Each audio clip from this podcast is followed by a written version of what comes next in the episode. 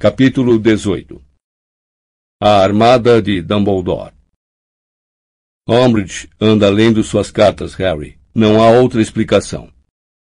Você acha que Umbridge atacou Edviges? Perguntou ele, indignado. Tenho quase certeza, disse Hermione séria. Cuidado, o seu sapo está fugindo. Harry apontou a varinha para o sapo que estava saltando esperançoso em direção à outra ponta da mesa. Axio! E o bicho voou acabrunhado para a mão dele. Feitiços era uma das melhores aulas para se bater um papinho particular. Em geral, havia tanto movimento e atividade que o perigo de ser ouvido era mínimo. Hoje, com a sala cheia de sapos a coachar e corvos a crocitar, além de um aguaceiro que bateu com força nas vidraças da sala, a conversa de Harry, Ron e Hermione, aos cochichos, sobre o quase sucesso de Umbridge em agarrar Sirius passou despercebida. Ando suspeitando desde que Filch acusou você de ter encomendado bombas de bosta, porque achei aquilo uma mentira muito idiota, murmurou Hermione. Quero dizer, uma vez que sua carta fosse lida, teria ficado muito claro que você não estava encomendando nada, então estava limpo. Seria uma piada meio sem graça, não acha, não? Então pensei. E se alguém quisesse apenas uma desculpa para ler suas cartas? Bom, então teria sido uma saída perfeita para a Umbridge fazer isso. Dava a dica a Filch, deixava-o fazer o trabalho sujo de confiscar a carta, então ou arranjava um jeito de roubar a carta dele, ou exigia vê-la. Acho que Filch não teria feito objeção. Quando foi que ele levantou a voz para defender o direito de um estudante? Harry, você está esganando seu sapo. Harry olhou para baixo. Estava de fato apertando o sapo com tanta força que os olhos do bicho saltavam das órbitas. Ele o repôs imediatamente na mesa. Ontem à noite foi por um triz, disse Hermione. Fico imaginando se a Umbridge sabe como chegou perto. Silêncio! O sapo em que ela estava praticando o feitiço silenciador ficou mudo no meio de uma coachada e lhe lançou um olhar de censura. Se ela tivesse apanhado o Snuffles. Harry terminou a frase pela amiga. Ele provavelmente estaria de volta a Azkaban hoje pela manhã e assinou a varinha sem realmente se concentrar. Seu sapo inchou como um balão verde e emitiu um silvo agudo. Silêncio! ordenou Hermione apontando depressa sua varinha para o sapo de Harry, que se esvaziou silenciosamente diante dos olhos deles. Bom, ele não devia tentar de novo, é só isso.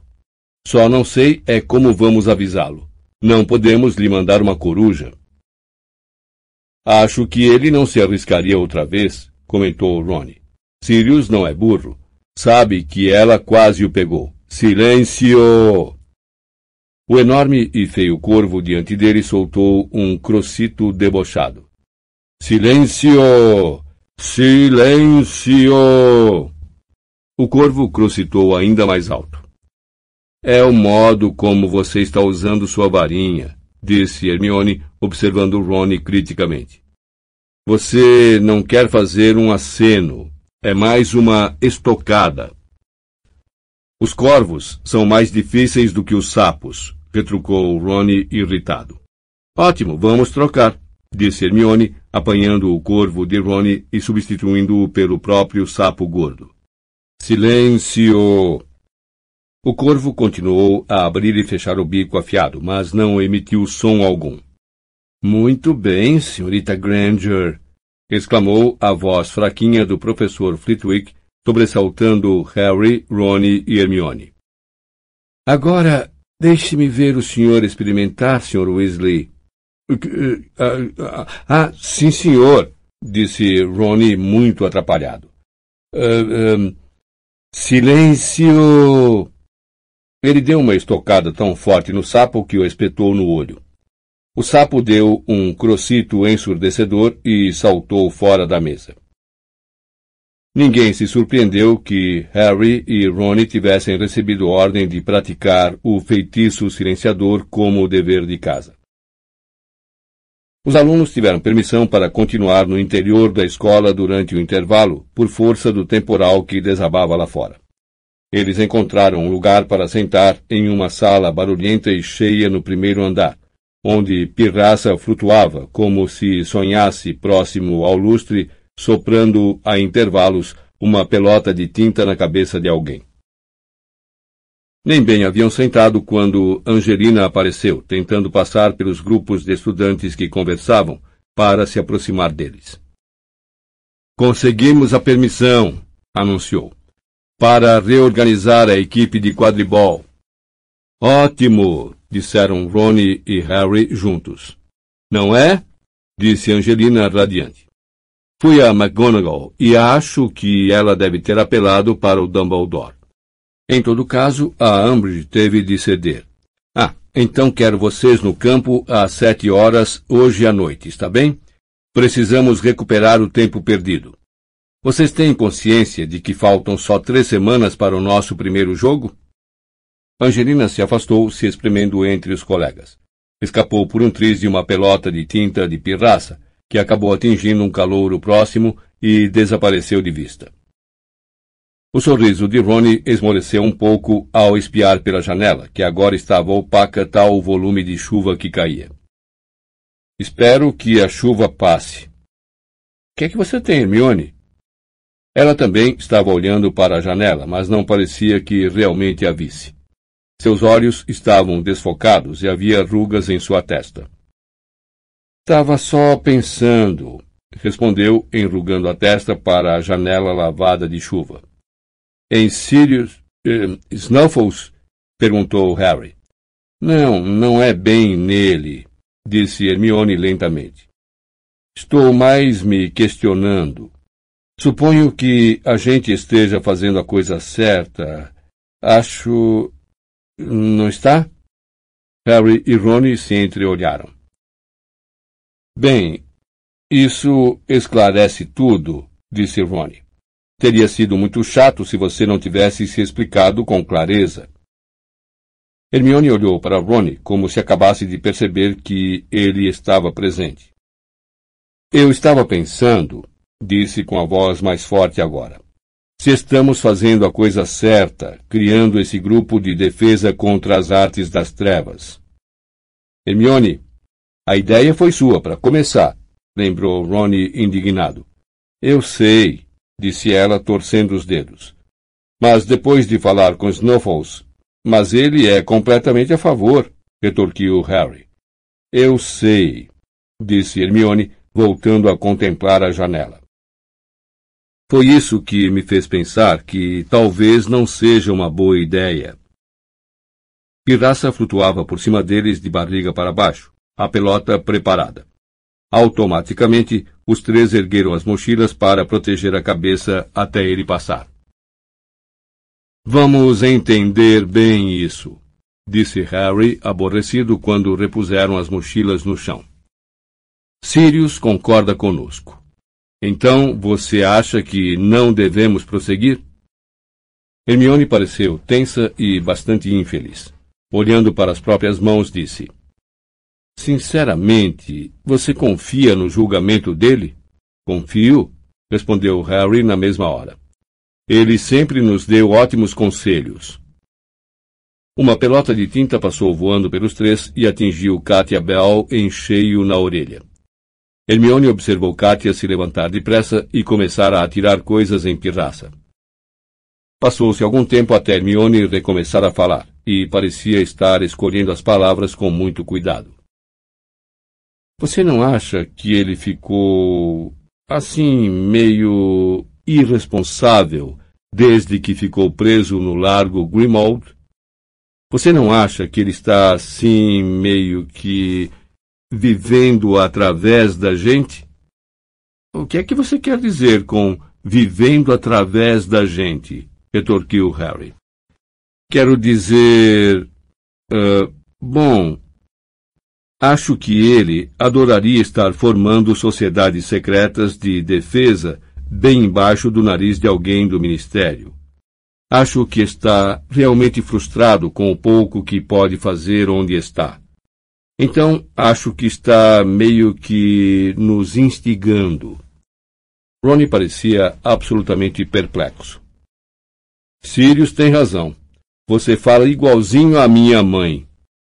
Hermione mordeu o lábio e não respondeu. A sineta tocou na hora em que Pirraça mergulhou sobre Kátia e despejou um tinteiro cheio na cabeça dela. O tempo não melhorou até o fim do dia, de modo que às sete horas, àquela noite, quando Harry e Ronnie desceram para o treino no campo de quadribol, ficaram encharcados em poucos minutos. Seus pés escorregavam na grama empapada. O céu estava um cinzento escuro e tempestuoso, e foi um alívio receber o calor e a luz dos vestiários, mesmo sabendo que a trégua seria apenas temporária. Já encontraram Fred e Jorge debatendo se deveriam usar um dos seus próprios doces mata-aula para fugir ao treino. Mas aposto como ela saberia o que fizemos, disse Fred pelo canto da boca. Se ao menos eu não tivesse oferecido uma vomitilha a ela ontem, poderíamos tentar o febricolate, murmurou Jorge. Ninguém viu ainda. Funciona? indagou Ronnie esperançoso quando as marteladas da chuva no telhado se intensificaram e o vento uivou ao redor do prédio. Bom, funciona, disse Fred. Sua temperatura subiria na hora. Mas você também ganharia uns enormes furúnculos cheios de pus, explicou Jorge. E ainda não descobrimos como nos livrar deles. Não estou vendo nenhum furúnculo, disse Ronnie olhando bem para os gêmeos. Não, bem, você não veria, disse Fred sinistramente. Eles não saem em lugares que a gente normalmente expõe ao público. Mas montarem uma vassoura literalmente aperta-o muito bem, escutem todos, disse Angelina em voz alta, saindo da sala do capitão. Eu sei que o tempo não está ideal, mas há uma possibilidade de precisarmos jogar contra a Sonserina em condições muito parecidas. Então, é uma boa ideia descobrir como vamos enfrentá-los. Harry, você não fez alguma coisa com seus óculos para eles não embaçarem na chuva quando jogamos contra a Lufa-Lufa naquele temporal? Foi a Hermione que fez, disse Harry. Ele puxou a varinha, deu um toque nos óculos e ordenou. Impervius! Acho que devíamos experimentar isso, disse Angelina. Se ao menos pudéssemos deixar a chuva fora do rosto, melhoraria realmente a nossa visibilidade. Então, todos juntos. Impervius! Ok? Vamos! Todos guardaram as varinhas no bolso interno das vestes, puseram a vassoura ao ombro e seguiram Angelina para fora dos vestiários. Eles chapinharam pela lama cada vez mais funda até o meio do campo. A visibilidade continuava muito ruim, mesmo com o feitiço para impermeabilizar. A claridade ia desaparecendo depressa, e verdadeiras cortinas de chuva varriam os terrenos da escola. Muito bem, quando eu apitar, gritou Angelina. Harry deu impulso do chão, espalhando lama em todas as direções, e disparou para o alto, com o vento a desviá-lo ligeiramente do rumo. Ele não fazia ideia de como ia ver o pomo com aquele tempo. Já estava tendo bastante dificuldade em ver o único balaço com que estavam praticando. Com apenas um minuto de treino, a bola quase o desmontou e ele precisou usar o giro da preguiça para evitá-la. Infelizmente, Angelina não viu. Na verdade, ela não parecia capaz de ver nada. Nenhum deles tinha a menor ideia do que o outro estava fazendo. O vento aumentava. Mesmo àquela distância, Harry podia ouvir o ruído da chuva castigando a superfície do lago. Angelina manteve o treino por quase uma hora antes de se declarar derrotada. Levou a equipe molhada e desolada de volta aos vestiários insistindo que o treino não fora um desperdício de tempo, embora sem convicção na voz. Fred e Jorge estavam com um ar particularmente chateado. Os dois tinham as pernas arqueadas e faziam caretas a cada movimento. Harry os ouvia reclamar em voz baixa enquanto enxugava o cabelo. Acho que alguns dos meus se romperam, disse Fred com a voz cava. Os meus não, disse Jorge fazendo uma careta. Estão latejando pra caramba. Parece que incharam. Ai! gritou Harry. Ele comprimiu o rosto com a toalha, seus olhos contraídos de dor. Sentira a cicatriz na testa queimar intensa e dolorosamente, como não sentia havia semanas. Que foi? perguntaram várias vozes. Harry saiu de trás da toalha. Viu o vestiário borrado porque não estava usando óculos, mas ainda assim percebia que os rostos de todos se voltavam para ele. Nada, murmurou. Enfiei o dedo no olho, foi só mas lançou a Ronnie um olhar expressivo e os dois se deixaram ficar para trás quando os companheiros da equipe saíram um a um, bem agasalhados em suas capas, os chapéus enterrados na cabeça para cobrir as orelhas. Que aconteceu? perguntou Ronnie no momento em que Alicia desapareceu pela porta. Foi a cicatriz? Harry concordou com a cabeça. Mas, apavorado, Ronnie foi até a janela e olhou para a chuva lá fora. Ele. Ele não pode estar perto da gente agora, pode? Não, murmurou Harry, afundando em um banco e esfregando a testa. Provavelmente está a quilômetros de distância. Doeu porque ele está com raiva. Harry não pretendera dizer aquilo, e aos seus ouvidos as palavras pareceram ter sido pronunciadas por um estranho. Contudo, percebeu imediatamente que eram verdadeiras. Ele não sabia como sabia, mas o fato é que sabia. Voldemort, onde quer que estivesse, o que quer que estivesse fazendo, estava enfurecido. Você viu? perguntou Ronnie horrorizado. Você teve uma visão ou coisa parecida? Harry ficou muito quieto, olhando para os pés, deixando sua mente e sua lembrança relaxarem depois da dor. Um emaranhado confuso de formas, um clamor de vozes. Ele quer ver alguma coisa concluída, mas isso não está acontecendo na velocidade que ele quer. Novamente surpreendeu-se ao ouvir as palavras saindo-lhe da boca, mas tinha plena certeza de que eram verdadeiras. Mas como é que você sabe? perguntou Ronnie. Harry sacudiu a cabeça e cobriu os olhos com as mãos, comprimindo-os com as palmas. Explodiram estrelinhas. Sentiu Ronnie se sentar no banco ao lado dele e percebeu que o amigo o observava. Foi isso que aconteceu da outra vez? perguntou Ronnie num sussurro. Quando sua cicatriz doeu na sala da Umbridge?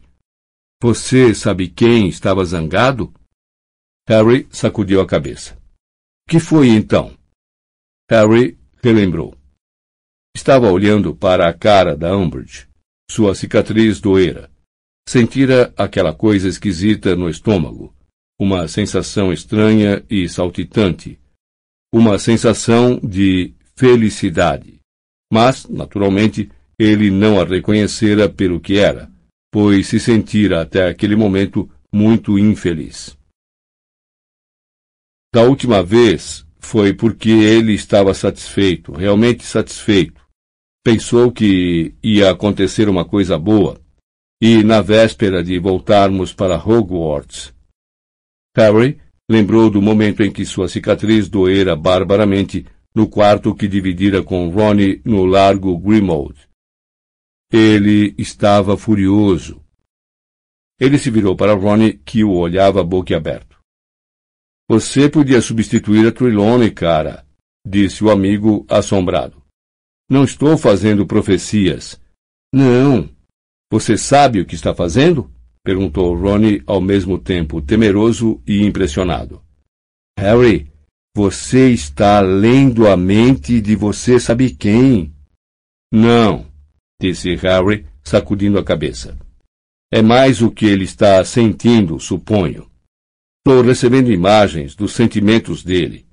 Dumbledore falou que uma coisa assim estava acontecendo no ano passado.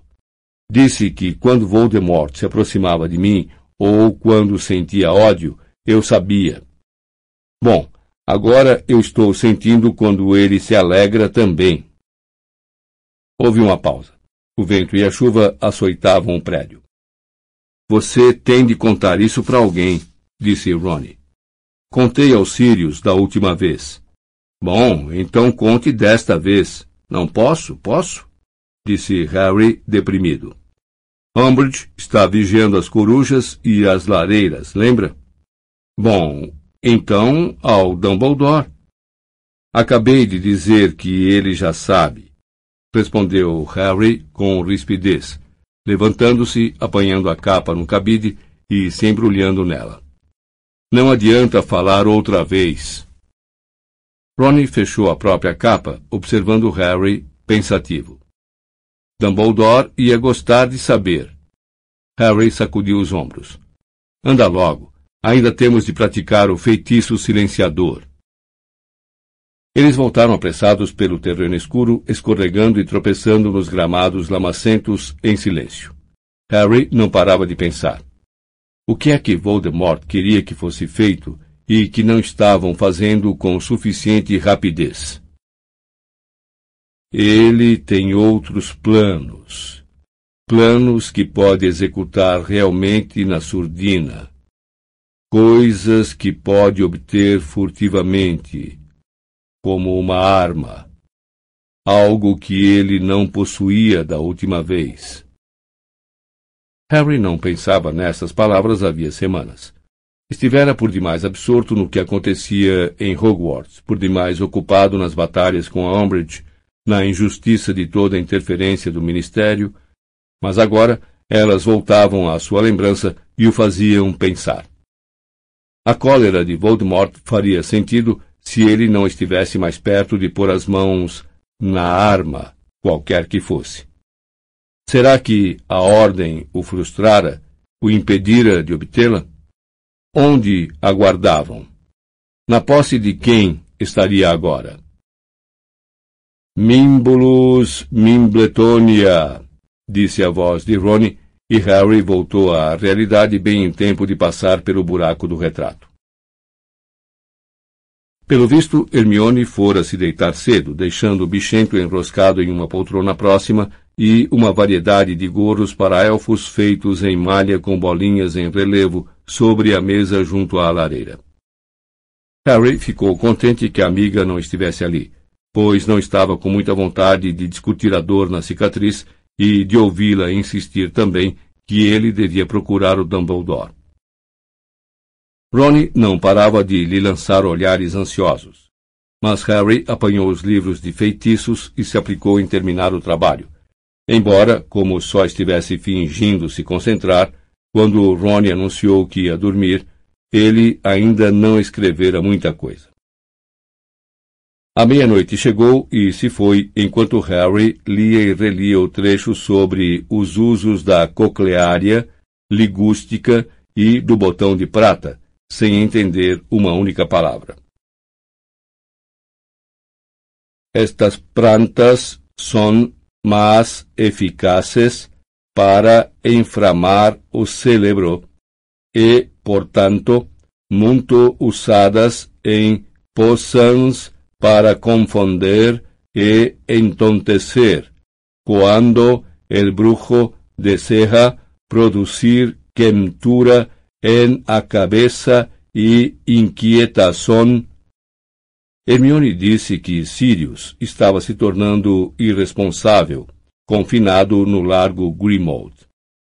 Mas eficazes para inflamar o cérebro e, portanto, muito usadas. O profeta diário acharia que seu cérebro estava inflamado se descobrisse que ele sabia o que Voldemort estava pensando. Portanto, muito usadas em poções para confundir e entontecer. A palavra era mesmo confundir. Porque ele sabia o que Voldemort estava sentindo. Que ligação esquisita era essa entre os dois, que Dumbledore nunca fora capaz de explicar satisfatoriamente. Quando el brujo deseja, como Harry gostaria de dormir. Deseja produzir quentura en a cabeça e inquietação. Estava quente e confortável na poltrona diante da lareira. A chuva que continuava a bater com força nas vidraças. Pichento ronronava e as chamas estalavam. O livro escorregou das mãos frouxas de Harry e caiu com um baque surdo no tapete da lareira. A cabeça do garoto rolou para o lado. Ele estava mais uma vez andando por um corredor sem janelas. Seus passos ecoavam no silêncio. À medida que a porta no fim do corredor ia parecendo maior, seu coração foi batendo mais forte de excitação. Se ele ao menos pudesse abri-la, passar para o outro lado, Esticou a mão. As pontas dos dedos estavam apenas a centímetros. Harry Potter, meu senhor! Ele acordou sobressaltado. As velas todas haviam se apagado na sala comunal, mas alguma coisa se movia ali perto. Quem está aí? indagou Harry, sentando-se reto na cadeira. O fogo quase se extinguira. A sala estava muito escura. Dobby trouxe sua coruja, meu senhor, disse uma voz esganiçada. Dobby? perguntou Harry com a voz engrolada, tentando enxergar no escuro da sala a origem da voz. Dobby, o elfo doméstico, estava parado junto à mesa em que Hermione deixara meia dúzia dos gorros de tricô. Suas enormes orelhas pontudas espetavam para fora do que pareceu a Harry a coleção de gorros que Hermione tricotara até ali. Ele usava uns sobre os outros, de modo que sua cabeça parecia ter alongado mais de meio metro. E, bem no topo do último, vinha Edviges, piando com serenidade e obviamente curada. Dobby se ofereceu para devolver a coruja de Harry Potter, disse o elfo com sua voz fina e uma expressão de inegável adoração no rosto. A professora Grumbly Plank diz que está completamente curada, meu senhor. Ele fez uma reverência tão profunda que seu nariz fino como um lápis roçou a superfície puída do tapete da lareira. E Edviges, soltando um pio indignado, voou para o braço da poltrona de Harry. Obrigado, Dobby, disse Harry, acariciando a cabeça de Edviges e piscando com força, procurando se livrar da imagem da porta em seu sonho. Fora muito vívido. Voltando sua atenção para Dobby, ele reparou que o elfo também estava usando vários cachecóis e incontáveis pares de meia, de modo que seus pés pareciam demasiado grandes para o seu corpo. Ah, você tem recolhido todas as roupas que Hermione deixa na sala? Ah, não, meu senhor, disse Dobby feliz. Dobby tem levado algumas para Wink também, meu senhor. Sei. E como vai a Wink? As orelhas do elfo baixaram ligeiramente. Wink continua bebendo muito, meu senhor, disse ele, triste, seus enormes olhos verdes, grandes, feito bolas de tênis, baixos. Ela continua a não ligar para roupas, Harry Potter. Os outros elfos domésticos também não. Nenhum deles quer mais limpar a torre da Grifinória, não com os gorros e meias escondidos por toda parte. Acham isso insultante, meu senhor. Dobby limpa tudo sozinho, meu senhor. Mas Dobby não se importa, porque sempre tem esperança de encontrar Harry Potter. E hoje à noite, meu senhor, ele realizou este desejo. Dobby tornou a mergulhar até o chão em nova reverência. Mas Harry Potter não parece feliz, disse o elfo se erguendo e olhando timidamente para o garoto. Dobby o ouviu resmungar durante o sono. Harry Potter está tendo pesadelos? Não eram realmente pesadelos, disse Harry, bocejando e esfregando os olhos. Já tive sonhos piores. O elfo examinou Harry com seus grandes globos. Então disse muito sério, baixando as orelhas. Dobby gostaria de poder ajudar Harry Potter, porque Harry Potter libertou Dobby, e Dobby é muito, mas muito mais feliz agora. Harry sorriu. Você não pode me ajudar, Dobby, mas obrigado pelo oferecimento. Harry se inclinou e apanhou o livro de feitiços. Teria de tentar concluir o trabalho no dia seguinte. Ao fechar o livro, a luz das chamas iluminou as finas cicatrizes nas costas de sua mão, o resultado de suas detenções com a Umbridge. Espere um instante. Tem uma coisa que você pode fazer por mim, Dobby, disse lentamente. O elfo olhou ao redor, radiante. Diz Harry Potter, meu senhor. Preciso encontrar um lugar onde 28 pessoas possam praticar defesa contra as artes das trevas sem serem descobertas por nenhum dos professores. Principalmente, Harry apertou o livro que segurava de modo que as cicatrizes brilharam brancas como pérolas. A professora Umbridge. Ele esperou que o sorriso do elfo fosse desaparecer, suas orelhas caírem. Esperou que Dobby dissesse que era impossível, ou então que tentaria encontrar, mas que não tinha grandes esperanças. O que não esperava é que o elfo fosse dar um saltinho, abanar alegremente as orelhas e bater palmas. Dobby conhece o lugar perfeito, meu senhor, disse satisfeito. Dobby ouviu os outros elfos falarem quando chegou a Hogwarts. Nós o conhecemos com o nome de Sala Vem e Vai, meu senhor, ou então a Sala Precisa. Por quê? Perguntou Harry, curioso. Porque é uma sala em que a pessoa só pode entrar, disse Dobby sério, quando tem real necessidade dela. Às vezes existe, às vezes não, mas quando aparece está sempre equipada para atender à necessidade de quem a procura. Dobby já a usou, meu senhor, disse o elfo baixando a voz com cara de culpa.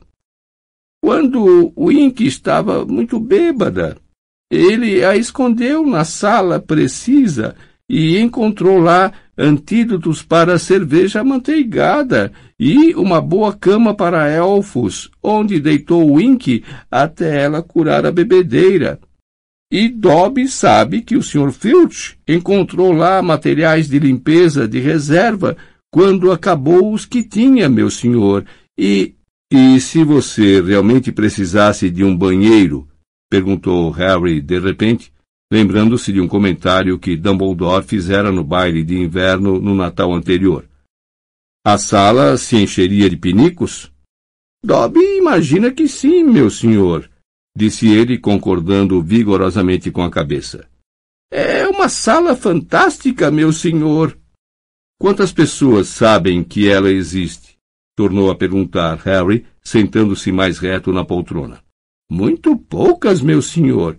A maioria tropeça nela quando precisa, mas muitas vezes nunca a encontra outra vez porque não sabe que ela está sempre lá, esperando ser necessária, meu senhor. Parece genial, exclamou Harry com o coração disparando. Parece perfeita, Dobby. Quando você pode me mostrar onde fica? Quando quiser, Harry Potter, meu senhor, disse Dobby, parecendo encantado com o entusiasmo de Harry. Podemos ir agora, se quiser. Por um instante, o garoto se sentiu tentado a acompanhar Dobby.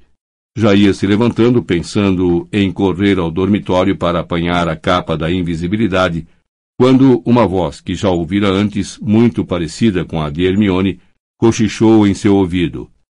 Irresponsável.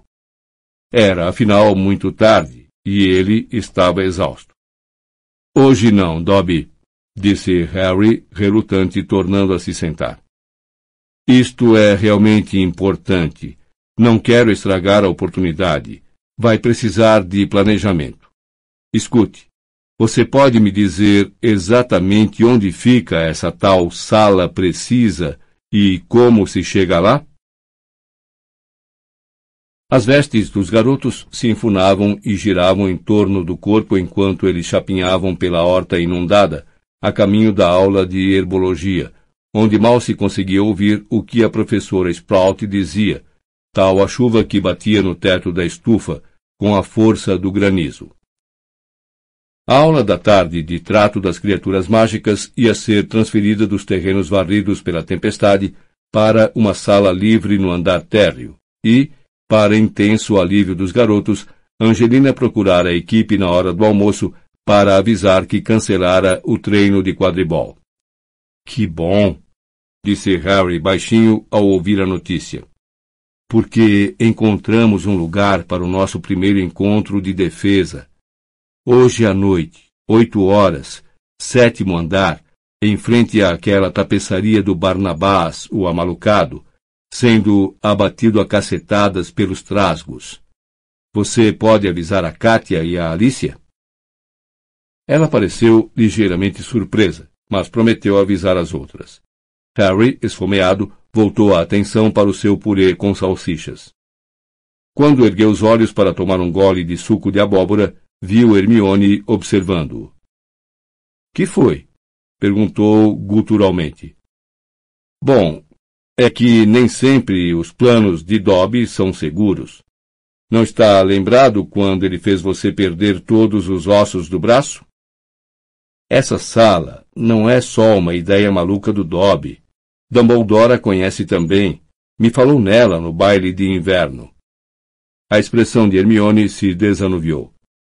Dumbledore lhe falou da sala? De passagem.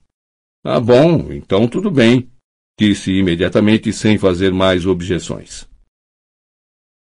Acompanhados por Rony, eles gastaram a maior parte do dia procurando as pessoas que tinham assinado a lista no cabeça de javali, para avisar onde se encontrariam aquela noite. Para um certo desapontamento de Harry, foi Gina quem conseguiu encontrar Cho Chang e a amiga primeiro. Mas, até o fim do jantar, o garoto estava confiante de que a notícia fora passada a cada um dos vinte e cinco colegas que haviam aparecido no cabeça de javali. Às sete e meia, Harry, Ron e Hermione deixaram a sala comunal da Grifinória, Harry segurando um certo pergaminho antigo. Os quintanistas tinham permissão para circular nos corredores até às nove horas, mas os três não paravam de olhar para o lado nervosos ao se dirigirem ao sétimo andar. Aguenta aí, pediu Harry, desdobrando o pergaminho no alto da última escada, batendo nele com a varinha e murmurando. Juro solenemente que estou mal intencionado. Apareceu um mapa de Hogwarts na superfície do pergaminho em branco. Minúsculos pontos negros se moviam nele identificados por nomes, mostrando onde estavam as várias pessoas.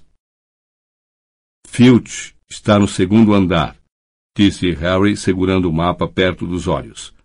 E Madame Nora no quarto andar. E a Umbridge? perguntou Hermione ansiosa. Na sala dela, respondeu apontando para o mapa. Ok, vamos. Os três saíram apressados pelo corredor até o local que Dobby descrevera. Um trecho de parede lisa defronte à enorme tapeçaria retratando a insensata tentativa de Barnabás, o amalucado, ensinar balé aos trasgos. Ok, disse Harry em voz baixa, enquanto um trasgo roído de traças fazia uma pausa no gesto contínuo de dar cacetadas na futura professora de balé para observá-los. Toby disse para passar por este trecho de parede três vezes, nos concentrando muito no que precisamos. Os garotos assim fizeram, girando nos calcanhares ao chegar à janela pouco adiante da parede vazia, e seguindo até o vaso do tamanho de um homem na outra extremidade. Ronnie apertou os olhos e se concentrou. Hermione murmurou alguma coisa. Os punhos de Harry estavam fechados quando fixou o olhar em frente. Precisamos de um lugar para aprender a lutar, pensou ele. Dê-nos um lugar para praticar. Um lugar em que não possam nos encontrar. Harry! exclamou Hermione com vivacidade ao retornarem depois da terceira passagem. Uma porta muito lustrosa aparecera na parede. Ron ficou olhando um tanto desconfiado.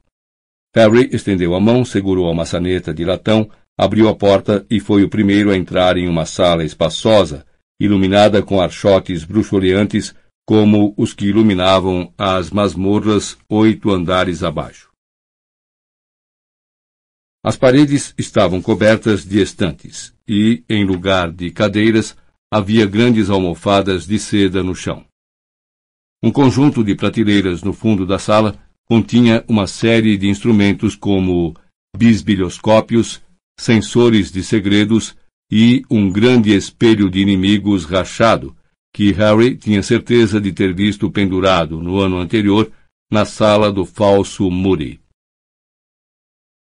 Elas vão ser ótimas quando estivermos praticando estuporamento, comentou Ronnie entusiasmado, batendo em uma das almofadas com o pé. E olhem só esses livros! exclamou Hermione, excitada, passando um dedo pelas lombadas de grandes tomos encadernados em couro.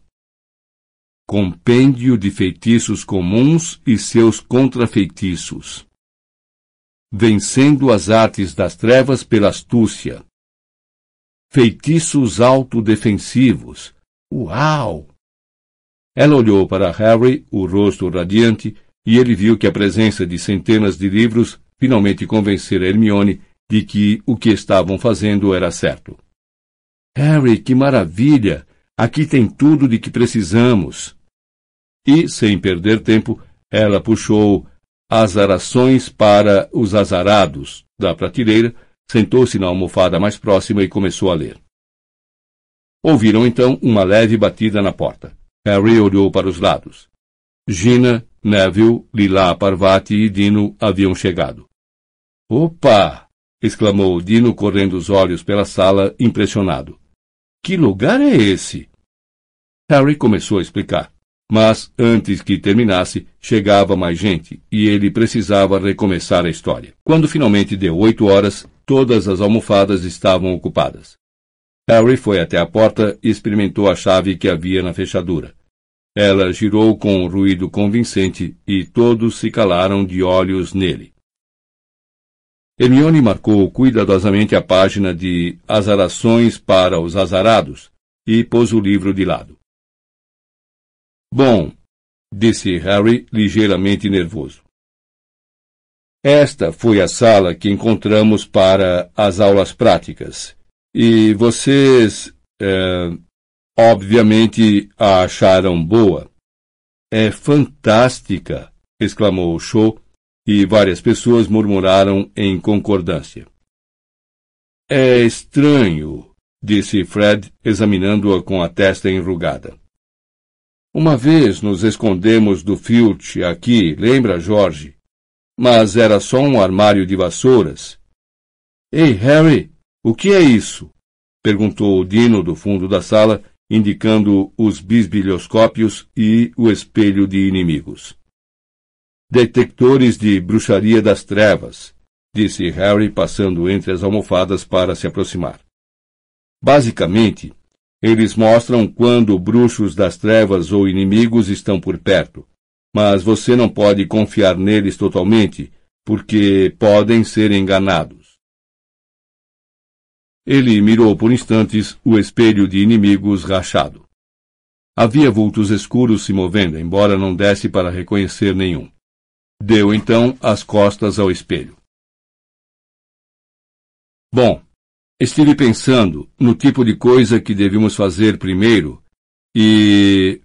Uh, ele reparou que havia uma mão erguida. Que foi, Hermione? Acho que devemos eleger um líder, disse ela. Harry é o líder, disse Cho, olhando para Hermione como se ela tivesse enlouquecido. O estômago de Harry deu uma cambalhota para trás. É, mas acho que devíamos votar isso como deve ser, respondeu Hermione sem se perturbar. Torna a coisa formal e dá a ele autoridade. Então, todos acham que Harry deve ser o nosso líder? Todos ergueram as mãos, até mesmo Zacarias Smith, embora o fizesse de má vontade. Uh, certo, obrigado, disse Harry, que sentia o rosto arder. E que foi, Hermione?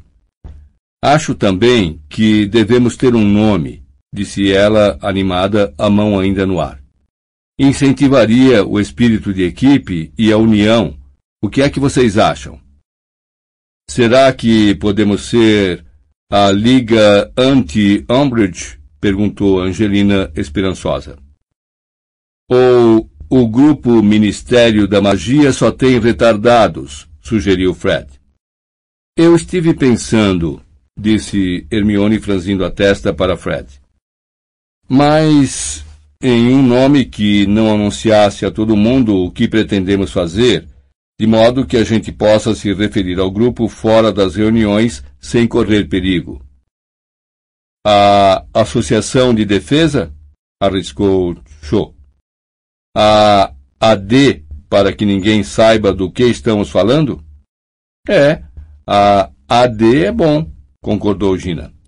Só que devia significar a armada de Dumbledore, porque o maior medo do ministério é uma força armada de Dumbledore.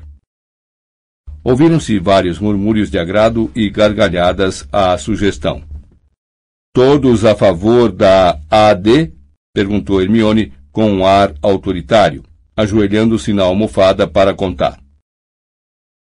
Há uma maioria a favor. Moção aprovada. Ela prendeu o pergaminho com as assinaturas de todos na parede e escreveu em cima em letras garrafais. Armada de Dumbledore. Certo, disse Harry quando voltou a se sentar. Vamos começar a praticar então? Eu estive pensando. Devíamos começar pelo Expelliarmus. Sabem, o feitiço para desarmar. Sei que é bem básico, mas eu achei realmente útil. Ah, corta essa, disse Zacarias, virando os olhos para o alto e cruzando os braços. Não acho que o expeliarmos vá nos ajudar a enfrentar você sabe quem. Vocês acham? Usei-o contra ele, disse Harry calmamente. Salvou minha vida em junho. Zacarias boquiabriu-se feito bobo. O resto da sala ficou muito silenciosa. Mas, se você acha que não está à sua altura, pode se retirar. O garoto não se mexeu, nem os demais. Ok? Disse Harry, a boca um pouco mais seca do que o normal ao sentir todos os olhares nele. Acho que todos deviam se dividir em pares para praticar. Era uma sensação estranha estar dando ordens, mas não tão estranha quanto vê-las obedecidas. Todos se levantaram na mesma hora e se dividiram. Previsivelmente, Neville acabou sem par. Você pode praticar comigo, disse-lhe Harry. Certo. Então, quando eu contar três. Atenção. Um, dois, três. A sala se encheu repentinamente de gritos de Expeliarmos! Varinhas voaram em todas as direções. Os feitiços sem pontaria atingiram livros e prateleiras, mandando-os pelos ares. Harry era por demais rápido para Neville, cuja varinha saiu rodopiando de sua mão, bateu no teto em meio a uma chuva de faíscas e caiu com estrépito em cima de uma prateleira, de onde Harry a recuperou com um feitiço convocatório. Olhando à volta, ele achou que agira bem sugerindo que praticassem primeiro os feitiços básicos. Havia muito feitiço mal feito. Vários colegas não estavam conseguindo desarmar os oponentes, meramente os faziam pular para trás ou fazer caretas quando os feitiços passavam por cima de suas cabeças. Expelliarmus! Exclamou Neville, e Harry, apanhado de surpresa, sentiu sua varinha voar da mão. Consegui! gritou Neville, cheio de alegria. Eu nunca tinha feito isso antes! Consegui! Boa! disse Harry, encorajando-o em lugar de lembrar que, em um duelo verdadeiro, seu oponente provavelmente não estaria olhando na direção oposta com a varinha pendurada ao lado do corpo. Escute, Neville. Você pode revezar com Ronnie e a Hermione por alguns minutos, para eu poder andar pela sala e ver como os outros estão se virando? Harry foi para o meio da sala. Alguma coisa muito estranha estava acontecendo com Zacarias Smith. Toda vez que ele abria a boca para desarmar Antônio Goldstein, a varinha voava de sua mão, mas Antônio não parecia estar emitindo som algum. Harry não precisou olhar muito longe para solucionar o mistério. Fred e Jorge estavam a vários passos do garoto e se revezavam apontando as varinhas para as costas de Zacarias. Desculpe, Harry, apressou-se Jorge a dizer quando seus olhos se encontraram. Não pudemos resistir. Harry andou em volta dos pares, tentando corrigir os que estavam realizando mal o feitiço. Gina fazia dupla com Miguel Corner. Estava se saindo muito bem, enquanto o namorado ou era muito ruim ou não estava querendo enfeitiçá-la. Ernesto Macmillan acenava desnecessariamente com a varinha, dando ao parceiro tempo para se pôr em guarda. Os irmãos Creevy agiam com entusiasmo, mas sem pontaria, e eram os principais responsáveis pelos livros que saltavam das prateleiras ao redor. Luna Lovegood era igualmente instável, por vezes fazia a varinha de Justino Finch Flashley sair rodopiando da mão, mas, em outras, fazia apenas os cabelos dele ficarem em pé. Ok, parar! gritou Harry. Parar! Parar! Preciso de um apito, pensou e imediatamente localizou um em cima da fileira de livros mais próxima apanhou e apitou com força. Todos baixaram as varinhas. Não foi nada mal, disse Harry, mas decididamente há margem para melhorar. Zacarias amarrou a cara para ele. Vamos experimentar outra vez. Ele tornou a circular pela sala, parando aqui e ali para fazer sugestões. Lentamente, o desempenho geral melhorou. Harry evitou se aproximar de Cho e da amiga por algum tempo. Mas, depois de dar duas voltas pelos outros pares da sala, sentiu que não podia continuar a ignorá-las. Ah, não! exclamou Cho um tanto alterada quando ele se aproximou. Expelliarmios. Eh, eu quero dizer, expellimelios. Ah, desculpe, Marieta, a manga da amiga de cabelos crespos pegara fogo. Marieta apagou-o com a própria varinha e amarrou a cara para Harry como se tivesse sido culpa dele. Você me deixou nervosa. Eu estava fazendo tudo direito antes, disse Shaw a Harry, se lastimando. Foi bastante bom, mentiu Harry. Mas quando a garota ergueu as sobrancelhas, ele acrescentou. Bom, não. Foi uma droga. Mas eu sei que você sabe fazer direito. Estive observando de longe. Ela riu. A amiga Marieta olhou para os dois meio azeda e virou as costas. Não ligue para ela, murmurou Cho. Na realidade, não queria estar aqui, mas eu a obriguei a vir. Os pais dela a proibiram de fazer qualquer coisa que possa aborrecer a Umbridge. Você entende? A mãe dela trabalha para o ministério e os seus pais? perguntou Harry. Bom, eles me proibiram de desagradar a Umbridge também, disse Shaw, aprumando o corpo com orgulho. Mas, se eles acham que não vou combater você sabe quem depois do que aconteceu com Cedrico... Ela se calou, parecendo um tanto confusa. E seguiu-se um silêncio constrangido entre os dois. A varinha de Terêncio passou zunindo pela orelha de Harry e atingiu com força o nariz de Alicia. Bom, meu pai dá muito apoio a qualquer ação anti-ministério, disse Luna com orgulho atrás de Harry.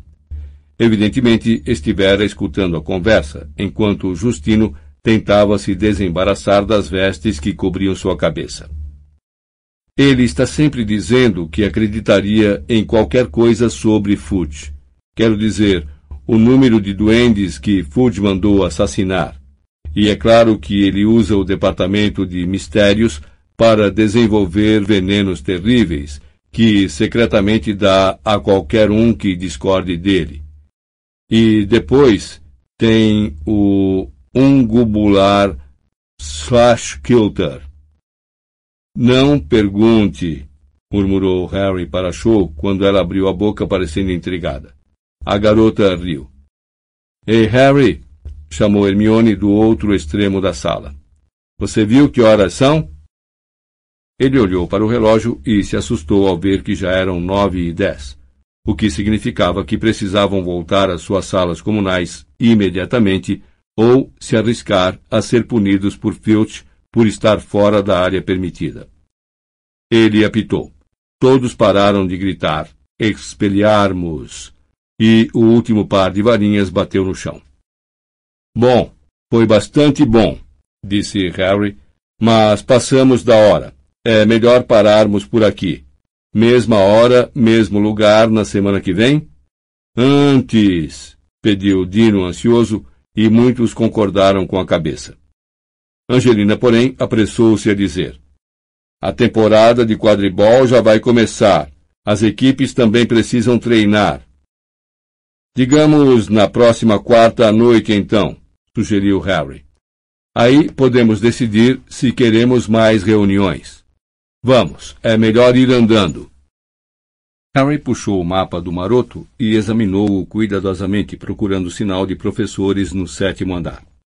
Deixou então os colegas saírem em grupos de três e quatro, observando os pontinhos ansiosamente, a ver se voltavam em segurança aos seus dormitórios. Os da Lufa-Lufa no corredor do porão que também levava às cozinhas, os da Corvinal na torre do lado oeste do castelo, e os da Grifinória no corredor do retrato da mulher gorda. Foi realmente bom, realmente bom, Harry, disse Hermione, quando finalmente restaram apenas ela, ele e Ronnie. É, foi mesmo, disse Ronnie entusiasmado quando passaram pela porta e a viram se confundir com a pedra às costas deles. Você me viu desarmando a Hermione, Harry? Só uma vez, disse Hermione mordida. Peguei você muito mais vezes do que você me pegou. Eu não peguei você só uma vez, foram pelo menos três. Bom, se você está contando a vez em que tropeçou nos pés e derrubou a varinha da minha mão. Eles discutiram todo o caminho de volta à sala comunal, mas Harry não estava ouvindo. Tinha um olho no mapa do maroto e pensava também em Show, dizendo que ele a deixava nervosa. Fim do CD 18